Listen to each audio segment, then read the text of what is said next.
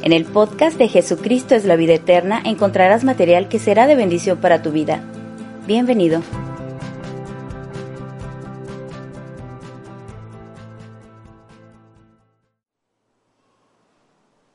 Bueno, durante toda esta semana, hermanos, la televisión, la radio no paran de hablar acerca de las elecciones de qué es lo que más nos conviene, vamos rumbo a casa y vemos un grupo y luego más adelantito vemos otro y algunos nos regalan camisetas y otros bolsas o globos, lo que sea, pero estamos hablando inmersos en medio de la elección de este año del 2021. Tendremos la oportunidad de elegir eh, presidente municipal, eh, diputados locales y diputados federales en algunos estados tendrán oportunidad de elegir gobernadores. Y bueno, hoy quiero hablarles acerca del poder de la elección. Vamos a hablar del poder de la elección, aunque en realidad yo no me voy a referir a la elección de los hombres porque al César lo del César y a Dios lo que es de Dios. Y vamos a hablar acerca de este, esta decisión que debemos tomar para poder vivir vidas fortalecidas, vidas victoriosas y también a veces vidas en derrota, dependiendo de la decisión o la elección que tomamos. Te invito a abrir tu Biblia en el libro de Lucas capítulo 10 versos 38 al 42. Vamos a leer los versículos, estos cinco versículos que nos van a permitir entrar en materia acerca del poder de la elección. Dice la Biblia, hermanos, aconteció que yendo de camino entró en una aldea y una mujer llamada Marta le recibió en su casa. Esta tenía una hermana que se llamaba María, la cual, sentándose a los pies de Jesús, oía su palabra. Pero Marta se preocupaba con muchos quehaceres y acercándose dijo, Señor, ¿no te da cuidado que mi hermana me deje servir sola? Dile pues que me ayude. Respondiendo Jesús le dijo, Marta, Marta, afanada y turbada estás con muchas cosas, pero solo una cosa es necesaria y María ha escogido la buena parte, la cual no le será quitada. Hermanos, esta es una historia acerca de dos hermanas que una estaba preocupada por el quehacer y la otra estaba preocupada por atender. Fíjate qué interesante, hermanos, porque a veces pensamos que atender a Dios o atender a nuestras visitas es eh, darle todo lo que necesiten en ese momento y mientras le preparo algo, el cafecito, lo que sea, en realidad la desatiendo y lo dejo en la sala mientras estoy yo supuestamente preparando algo para atenderle. Pero Jesús nos llama, hermanos, a que nosotros le pongamos toda la atención, que dejemos de lado los quehaceres para atender a su palabra, a su presencia, a su llamado. Hoy vamos a hablar de cinco cosas importantes acerca de la elección. La primera cosa que vamos a meditar es el poder elegir cómo actuar. Podemos elegir cómo actuar. Si alguno actúa bien o mal, es tu elección. Es algo que Dios te ha dado en libertad para que nos comportemos o actuemos como bien querramos, aunque de todo vamos a dar cuenta en el día del juicio.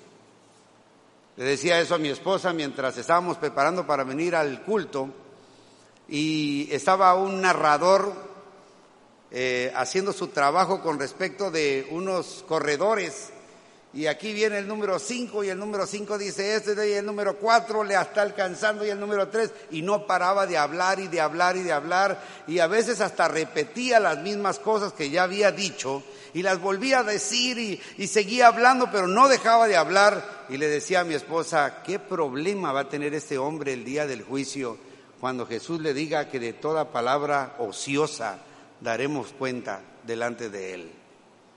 Hablar por hablar, hablar, hablar, porque la idea es que usted que está viendo la, televisión se entretenga con tanta habladuría de este tipo.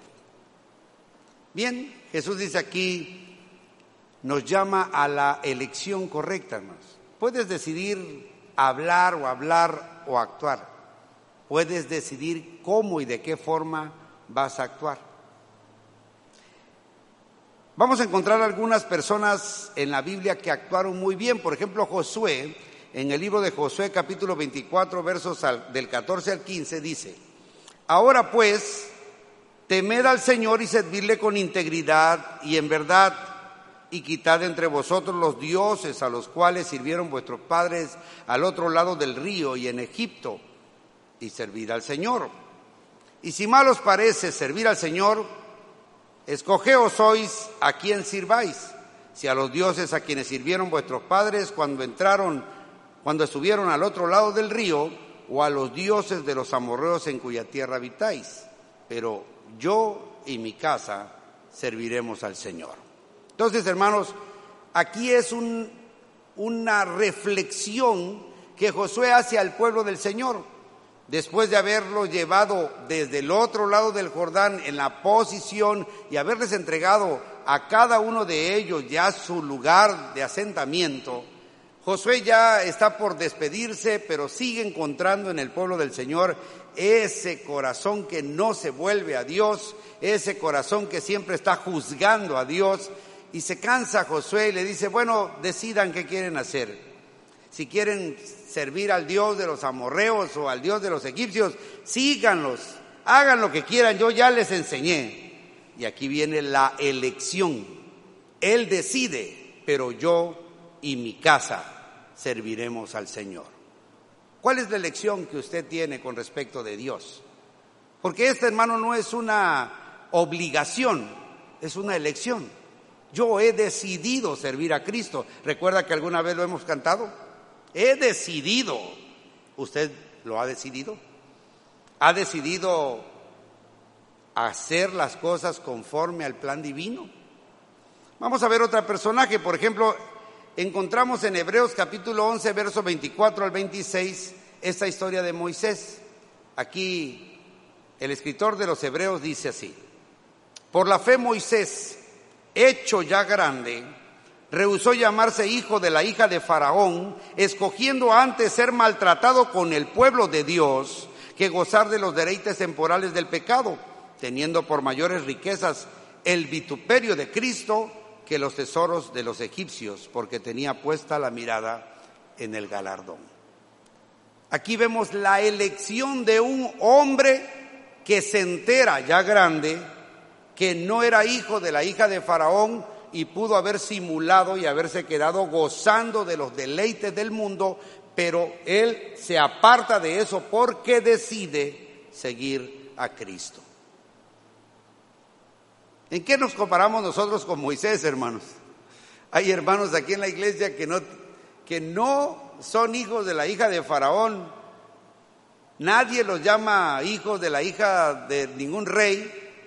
Y, en lugar de tomar el lugar de Moisés, que se apartó de eso para seguir al Señor, estos se apartan del Señor para ver si los nombran de alguna forma, aunque sea hija de la hija del basurero que recoge aquí la basura del callejón. Entonces, son gente que se apartan sin motivo porque no han decidido. Son seguidores de otros, no seguidores por convicción. Pero tu derecho es elegir. Dentro de unos días irás con tu boleta, marcarás tu elección y la pondrás en una urna y nadie sabrá qué fue lo que elegiste excepto Dios y tú y a quienes tú se lo quieras contar. Pero será tu elección también es tu elección servir a Dios. Y los que toman buenas decisiones aparecen en la Biblia, también aparecen los que no toman buenas decisiones, hermanos. Por ejemplo, nos vamos a saltar a los hechos de los apóstoles, hermanos, y vamos a hablar de los que no decidieron bien. Encontramos a los que rechazan asumir esta responsabilidad de tomar una elección. También en la tierra pasa eso. ¿Tú vas a votar? No, yo no voto. ¿Tú? Tampoco. ¿Y usted? No, yo no voy a votar yo, ni por los azules, ni por los verdes, ni los rojos, ni los amarillos. Yo no voto, yo ya decidí no votar porque esos, esos son los que deciden rechazar a asumir la responsabilidad que tienen de elección. Que no lo hagas no significa que no serás responsable de todas maneras. Y nos pasa eso en Dios. En Génesis 3, 11 al 13 encontramos, y Dios le dijo, ¿quién te enseñó que estabas desnudo? ¿Has comido del árbol que, yo te mandé no comieses? Y el hombre respondió, la mujer que me diste por compañera me dio del árbol y yo comí. Entonces el Señor dijo a la mujer, ¿qué es lo que has hecho? Y dijo la mujer, la serpiente me engañó y comí. ¿Quién es el responsable aquí? La mujer. Y cuando va la mujer, la serpiente. Y así encontramos hermanos y hermanas que se les está cayendo la célula, se les está cayendo su hogar, sus hijos están yendo al mundo, está viendo que toda la obra del Señor se está despedazando en sus manos y sigue echando culpas. No, la culpa es de acá, la culpa es de allá, en lugar de asumir su responsabilidad y tomar una decisión en razón de su familia, de su negocio, de su célula, en fin. Encontramos a Saúl en primera de Samuel 15, 15 al 21 diciendo, y Saúl respondió, de Amalek los he traído, porque el pueblo perdonó lo mejor de las ovejas y de las vacas para sacrificarlas al Señor tu Dios. Pero lo demás lo destruimos.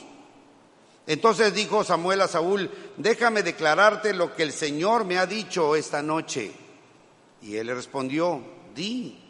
Y Samuel dijo, aunque eras pequeño en tus propios ojos, ¿no has sido hecho jefe de las tribus de Israel? Y el Señor te ha ungido por rey sobre Israel. Y el Señor te envió en misión y dijo, ve, destruye a los pecadores de Amalek y hazle guerra hasta que los acabes. ¿Por qué pues no has oído la voz del Señor, sino que vuelto al botín, has hecho lo malo ante los ojos del Señor? Y Saúl respondió a Samuel, antes bien, he obedecido la voz del Señor y fui a la misión que el Señor me envió y he traído a Gag, rey de Amalek, y he destruido a los amalecitas. Más el pueblo, pues, tomó el, del botín ovejas y vacas, los primicias del anatema, para ofrecer sacrificios al Señor tu Dios en Gilgal. Y aquí vemos a un hombre que no se hace responsable. No entiendes que tú eres el rey, no comprendes que tú eres el líder de la célula, no comprendes que eres el coordinador, ¿Cómo es que me vienes a decir dónde están tus líderes, hermano? Bueno, yo los he estado llamando, hermano, pero es que el pueblo decidió tomar del anatema. ¿Y quién caramba va a hacerse responsable, pues? ¿Dónde están tus hijos? Ahí están, hermano, afuera. ¿Y qué hacen afuera, hermano? Ay, hermano, ya le he dicho. Pero no hace caso. ¿Y quién se va a hacer responsable? ¿Mm? ¿O acaso esperan que el pastor saque el cinturón y traiga a tus hijos? Alguien tiene que hacerse responsable, pero existen aquellos que omiten tomar la decisión. Ay, hermano, es que fíjate que yo vi una hermana haciendo esto, pastor, y se lo vengo a decir a usted porque me parece que no debería haber esa cosa mala en la iglesia. Tiene razón, hermano. Muy bien, voy a llamar al hermano y aquí frente a él me lo vas a decir. Ay, no, no, hermano. Yo se lo digo a usted. Pero yo no quiero tener problemas con nadie. Pues no puedo hacer nada, hermano, porque yo no puedo mover un dedo basado en chismes. O te plantas diciendo la verdad y la sostienes, o no vengas con chismes conmigo. Porque yo no voy a estar ni investigando a los hermanos y andando viendo chismes de nadie. Pero así somos, hermano. Hay quienes omitimos la responsabilidad de decidir. ¿Qué es lo que decides? ¿Qué es lo que quieres hacer? ¿Por qué está pasando lo que está pasando en tu hogar? ¿Por qué está pasando lo que está pasando en tus células? Y es algo que tú tienes que decidir, elegir qué quieres hacer. Sin embargo, también encontramos algunos que eligieron mal. Por ejemplo, Judas Iscariote, ¿lo recuerdan? En Mateo 26, 8 al 16 dice, y al ver esto, ahí estaba aquella mujer quebrando el, el perfume y poniéndole en los pies de Jesús. Y al ver esto los discípulos se enojaron diciendo, ¿para qué este desperdicio? Porque esto podía haberse vendido a gran precio y haberse dado a los pobres. Y entendiendo Jesús les dijo, ¿por qué molestáis a esta mujer? Pues ha hecho conmigo una buena obra. Porque siempre tendréis pobres con vosotros, pero a mí no siempre me tendréis. Porque al derramar este perfume sobre mi cuerpo lo ha hecho a fin de prepararme para la sepultura. De cierto digo que donde quiera que se predique este evangelio, en todo el mundo también se contará lo que ésta ha hecho para memoria de ella. Entonces uno de los doce, que se llamaba Judas Iscariote, fue a los principales y les dijo, sacerdotes, y les dijo, ¿qué me queréis dar? Y yo os lo entregaré. Y ellos asignaron 30 piezas de plata y desde entonces buscaba oportunidad para entregarle. Aquí ya es una decisión mala, la decisión de hacer lo malo ante los ojos del Señor y no le importaba. Ah, bueno, Señor, eso, ese perfume que te están poniendo en el pie es muy costoso, es muy costoso. Lo podíamos tomar para dárselo a los pobres. Y Jesús dijo, no, está bien, déjenlo así. Ah, no, no me parece. Bueno, entonces vendamos al Señor con pies perfumados y, recuperemos el dinero, porque eso es lo que le importa nada más, el dinero. A veces vienen hermanos conmigo así, hermano, y me dicen eso. Pastor, ¿de qué color vamos a pintar aquí? Pues yo creo que del mismo, ¿no? ¿Y si lo pintamos de rojo, hermano? No, hermano, déjelo así. Ah, bueno, porque mire, aquí traigo como cinco mil pesos para pinturas. ¿Mm? Pero tiene que ser rojo.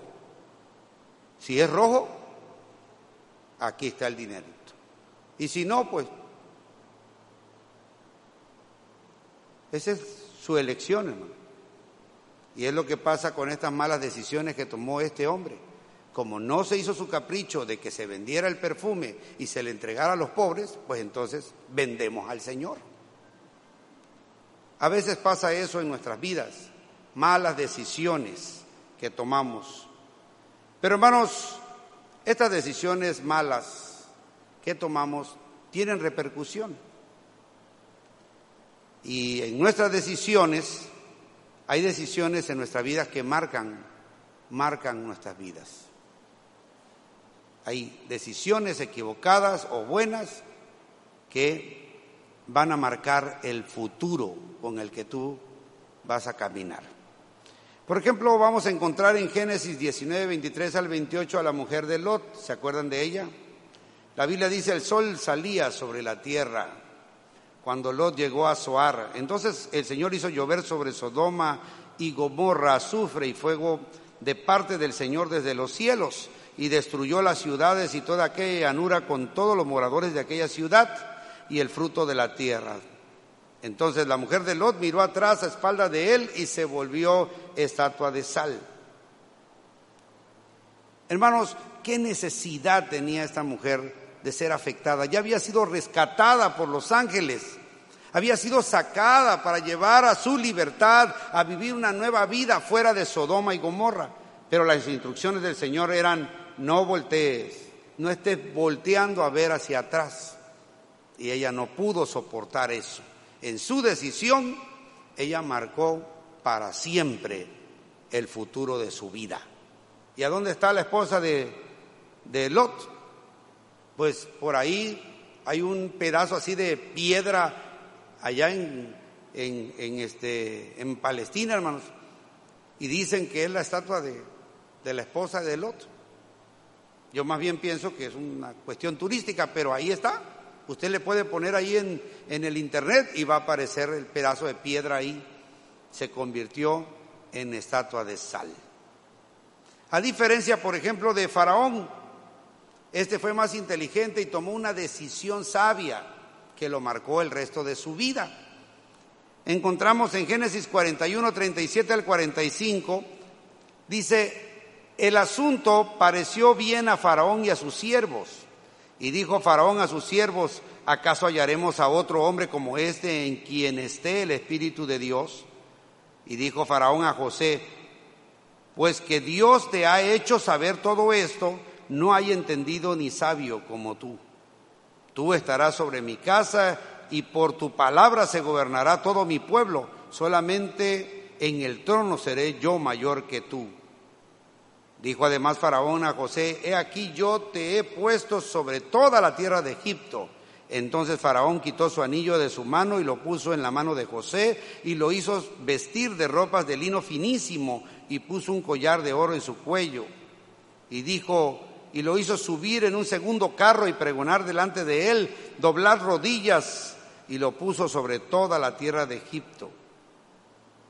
Y así, vamos a encontrar a, un hombre inteligente que mirando a ver a José dijo, wow, en ti hay algo especial, yo sé que Dios está en ti. Y como está en ti, quiero que tú me ayudes a manejar este gran pueblo y a llevarlo a la riqueza, a tener todos comodidad. Y entonces, hermanos, en ese momento José fue levantado a un puesto muy importante, segundo después de Faraón, pero todo Egipto, incluyendo a Faraón, recibieron puras bendiciones. ¿Por qué? Porque Dios estaba con José, le trajo la revelación de la hambruna que vino en ese tiempo, y el único que se preparó fue Egipto. Y luego todas las naciones venían a comprar comida, granos a Egipto, de tal forma que Egipto, hermanos, se sirvió con todo lo que quiso, se hizo de bienes, de oro y de todos los países, porque pues todos estaban muriendo de hambre. ¿Y de dónde vino esa sabiduría? Vino de José. Pero Faraón, mire, fue inteligente, tomó una decisión que lo marcó para el resto de su vida. ¿Ha escuchado hablar del aborto, hermano? Y algunos se debaten entre si eso es legal o ilegal, si afecta la libertad o no de las mujeres. Y no explicaremos eso en este mensaje, quizás haremos uno especial sobre el aborto. Pero lo que te diré es, hay decisiones, amada hermana, que marcarán tu vida para siempre. Y una de estas decisiones es el aborto. Ten cuidado de eso, porque el aborto no es una cuestión de derechos, es una situación que tiene que ver con tu espíritu, con tu interior. Y si tomas una mala decisión como esa, quedarás marcada el resto de tu vida. No lo hagas. Algo así similar, hermanos, son las desviaciones que tenemos hoy en día. Todos los problemas sociales que estamos enfrentando son decisiones, a veces mal tomadas y a veces bien tomadas. Ahora mismo hay un actor, creo que lo tienen en la cárcel o no sé cómo está el asunto, porque creo que un vendedor le quiso vender algo, no sé cómo estuvo el asunto, se bajó él encolerizado y le dio un golpe tan fuerte al, al que estaba ahí en esos cruceros, hermanos, que a veces sí te sacan de quicio porque le estás diciendo, no, no me eches agua y te tiran el agua. Y lo sacó de quicio, se bajó, le dio un golpe tan fuerte que el otro cayó derribado, se dio en la cabeza y murió. Y ahora ahí está el, actor metido en la cárcel con grandes problemas porque tomó una decisión que marcó su vida para siempre. Espero que usted también tenga cuidado con las decisiones. Hermanos, no podemos nosotros escoger nuestra forma de actuar, pero sí podemos escoger las consecuencias tenga cuidado con las consecuencias que tendrán su forma de actuar.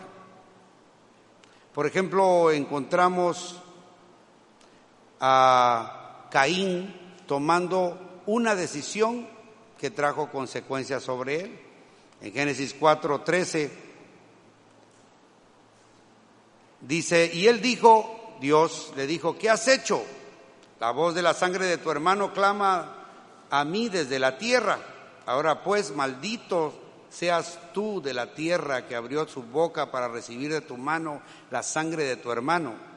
Cuando labres la tierra no te volverá a dar su fuerza, errante y extranjero serás. Y dijo Caín al Señor, grande es mi castigo para ser soportado. Hermanos, ¿cuántos de los que están aquí quizás también están diciendo, ay pastor, usted no sabe cómo me ha ido? Me está yendo como en feria, hermano. Salgo de una y otra vez otro problema y de otro. ¿No serán decisiones que estás tomando equivocados, hermanos, de que podrás escapar de las decisiones, pero no de las consecuencias de tus decisiones? Y las consecuencias te están comiendo y te están afectando, porque Dios, hermano, hará justicia de todas maneras, aunque Nadie sepa que fuiste tú el que robó eso. Y nadie sabe, pero Dios lo sabe y estás pagando las consecuencias. Que fuiste tú que por tu causa echaron al otro muchacho que estaba trabajando contigo, por tus murmuraciones, por tu chisme, nunca se supo, pero fuiste tú y Dios lo sabe. Y estás pagando las consecuencias de tus decisiones. También hay decisiones correctas, hermanos, que te llevan de repente a la cárcel.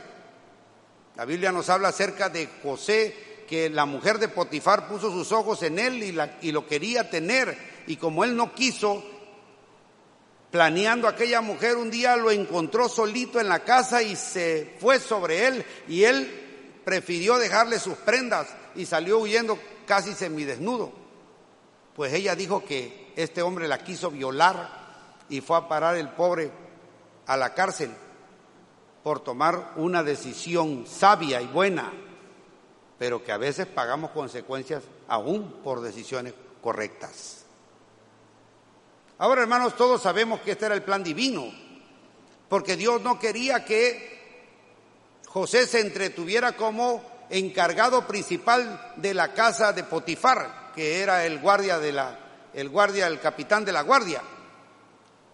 Dios estaba llamando a José a cosas mayores. No te, no te, no, no te quedes aquí de encargado de la casa de Potifar porque yo te voy a poner de encargado de todo Egipto. Pero José no lo entendía y a lo mejor estaba haciendo tan bien su trabajo ahí que dijo Dios, si este no lo saco de aquí, de alguna forma se va a quedar, se va a querer quedar aquí para siempre. Y bueno, hay decisiones que tomamos, hermanos, que pagamos consecuencias. Tampoco podemos nosotros, hermanos, echarle la culpa a otras personas con respecto de las malas o buenas decisiones que tomamos. A veces nosotros quisiéramos que eso pasara y a veces no, pero así pasa. Recuerdo, hermanos, que enfrente de la casa de ustedes, cuando vivía en el centro, había un señor que criaba puercos. ¿Y cómo creen que le decían a sus hijas? ¿Ah? Obviamente si su papá criaba puercos, pues eran las hijas del puerquero.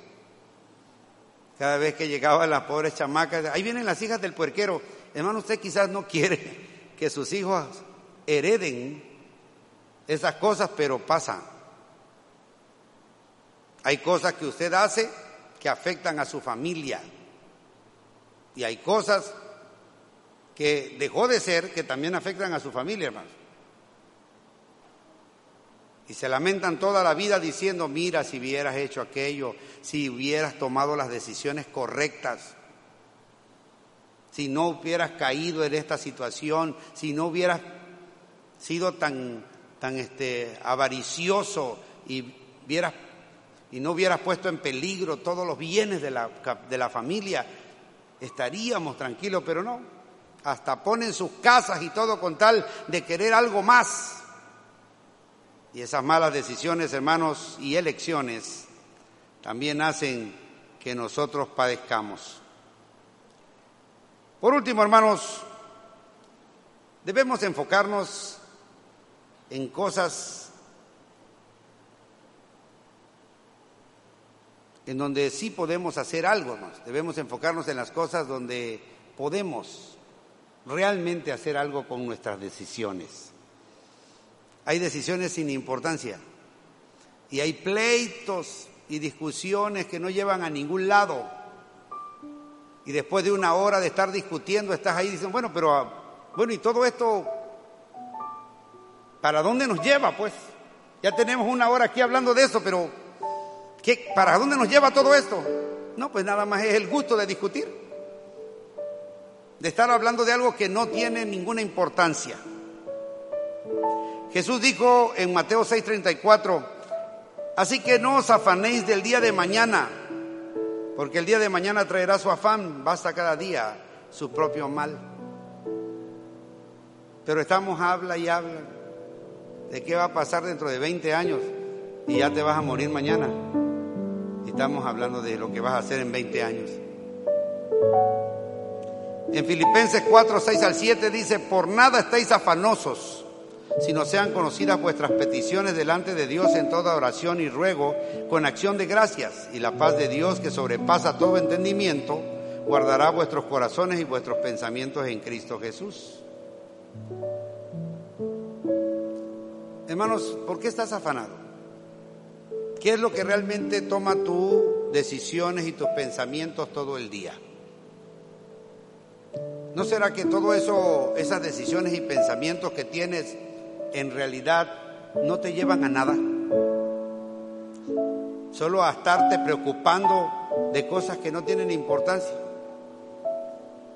Escucho las noticias, hermanos, y a veces al escucharlas me doy cuenta que obviamente no puedo hacer nada más que orar y pedirle a Dios que bendiga lo que está sucediendo, por ejemplo, ahorita en Israel hay una guerra ahí en Israel ahorita. Y algunos predicadores dicen que ya es el fin del mundo. No lo sé, hermano. Como quiera, solo nos queda orar. Escuchamos que este se divorció, que aquella se casó con la otra, que el otro compró, que el otro vendió. ¿Y todo eso para qué nos sirve a nosotros? Y mientras estamos viendo la televisión y eso y otra cosa y otra cosa, se nos pasan las horas y en todo el día no leíste la Biblia ni hiciste ninguna oración y la lista de oración que llega ahí de los hermanos que están enfermos no la has hecho porque te la pasaste todo el día viendo la televisión por estar pensando en cosas que no tienen importancia y esas cosas que no tienen importancia son decisiones equivocadas. Solo toman el tiempo que debería ser un tiempo provechoso para Dios. Desgraciadamente hay personas tan infelices porque todo el tiempo están pensando en tener lo que nunca tendrán y lo que tienen no lo valoran. Tienen una casita y maldicen esa casita. Tienen el carro y porque no arranca, maldito carro este, ya vende la porquería esta que tienes. Tienen una esposa pero como no está tan delgadita ni tan guapa, híjole, ya mi esposa ya. Tienen un marido, pero está barrigón, no se rasura. ¿Mm? No me refiero a ti, hermano.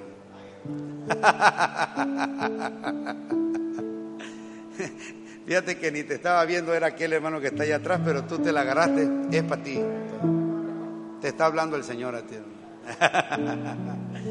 Hermanos, hay tantas preocupaciones y pláticas innecesarias. Si lo hubieras hecho así, si lo hubieras hecho a Esao, ya no lo hice. Ya estoy, ya, eso ya se, se terminó. Puedo aprender de mis errores, pero no fue así. Hermanos, estamos viviendo un tiempo de pandemia. Estamos viviendo un tiempo final. Podría ser el final. Estamos viviendo un tiempo de elecciones en el mundo, en nuestro estado, en nuestro municipio? ¿Cuáles serán tus elecciones? ¿Y qué decidirás?